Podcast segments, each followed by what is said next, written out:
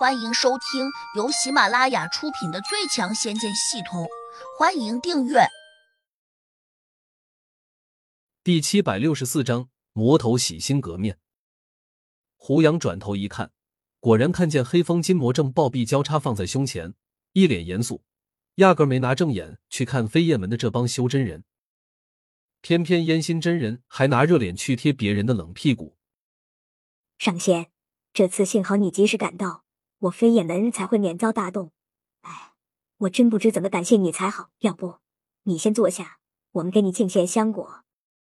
好，好，好，有什么好吃的，赶快拿上来，本魔也饿了。最好弄几颗人头，不，几个猪头，小爷想换换胃口。烟心真人听得一片模糊，难道天上的神仙更喜欢吃人头？也许自己听错了，他想吃猪头肉吧？哎。这些神仙的爱好真奇怪，居然喜欢吃肉。不过，既然别人提出来了，烟心真人只能照办。他转身就冲几个弟子说：“你们去后山打猎，尽快弄几头野猪过来。上仙想吃肉。”那几个弟子有点懵，可能觉得不可思议：神仙不都喜欢香火和贡品吗？哦，对了，猪头也是拿来做祭祀贡品的。他们赶紧答应下来，迅速出了店门。这时，小莲走到了月心真人身边，伸手拉了拉他的衣袖，小声说：“师傅，我有话想对你说。”月心真人瞪了他一眼，说：“你没看我正在伺候上仙吗？哪有空听你说？”师傅，这事儿非常重要，你一定要听我说。”小莲执着道。“好吧，好吧。”你这小妮子，真是越来越麻烦了。你是不是想告诉我，你们是怎么请到这位上仙的？月心真人转过身来问：“也可以这样说吧。”小莲又下意识的瞄了眼黑风金魔，好像怕他听见似的，因此他把月心真人拉到了旁边，小声说：“师傅，你们不用对他那么好，他其实不是什么上仙，他是个魔头。”小莲。你给我闭嘴！不准亵渎上仙！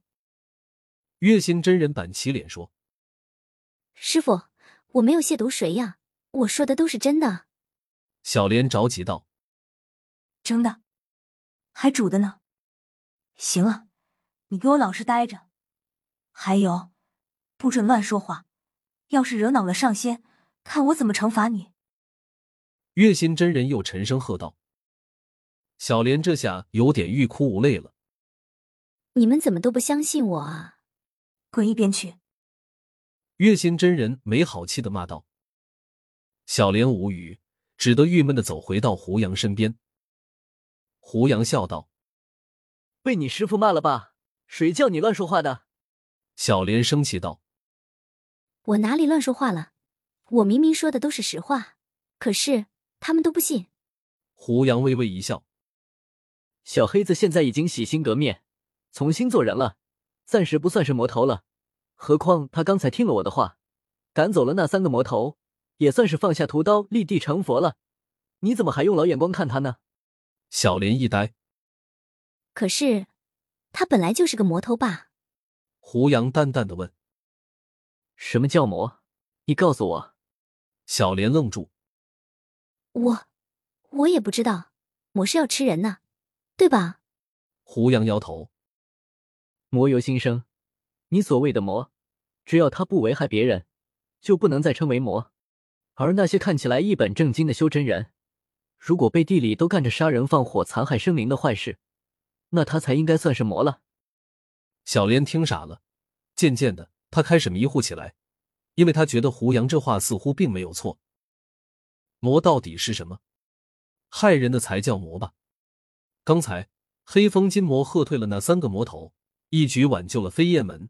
从某种意义上说，他不仅不是魔，相反，他应该叫拯救众生的菩萨才对。一时之间，小莲想的稀里糊涂的，整个人都困惑起来了。他只觉得脑子里面一片乱麻，混乱到了极点。不过，小莲虽然反应慢，但并不傻。过了会儿，他才明白过来，刚才被胡杨忽悠了。魔就魔，生而为魔，即便修炼成魔神，依旧是魔。这世界上生灵皆可修炼，不只是人类才能修炼成仙，山精、树精、野兽都有成仙的可能。但唯独魔头不能成仙，因为仙魔从来都是势不两立的。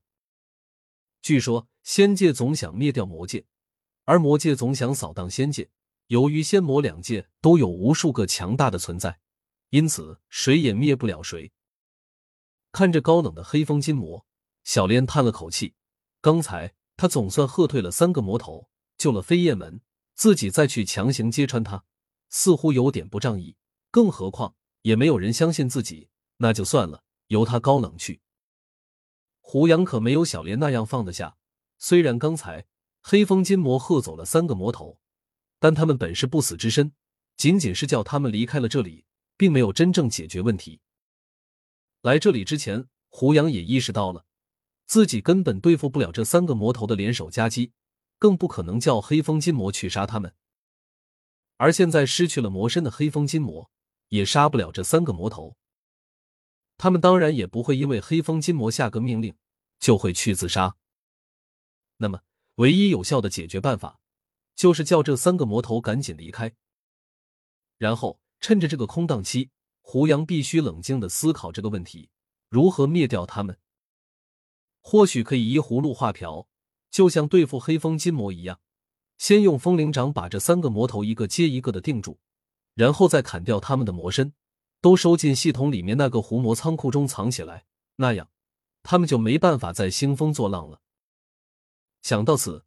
胡杨便对正在假装高冷的黑风金魔招了招手，示意他过来。黑风金魔正在享受烟心真人等几个长老的奉承，一时之间可能还没有转变角色。当他看见胡杨对他招手时，他还有点不乐意放下高昂着的头颅，甚至还假装没有看见。胡杨又喝了一声：“小黑子，你过来。”本集已播讲完毕。请订阅专辑，下集精彩继续。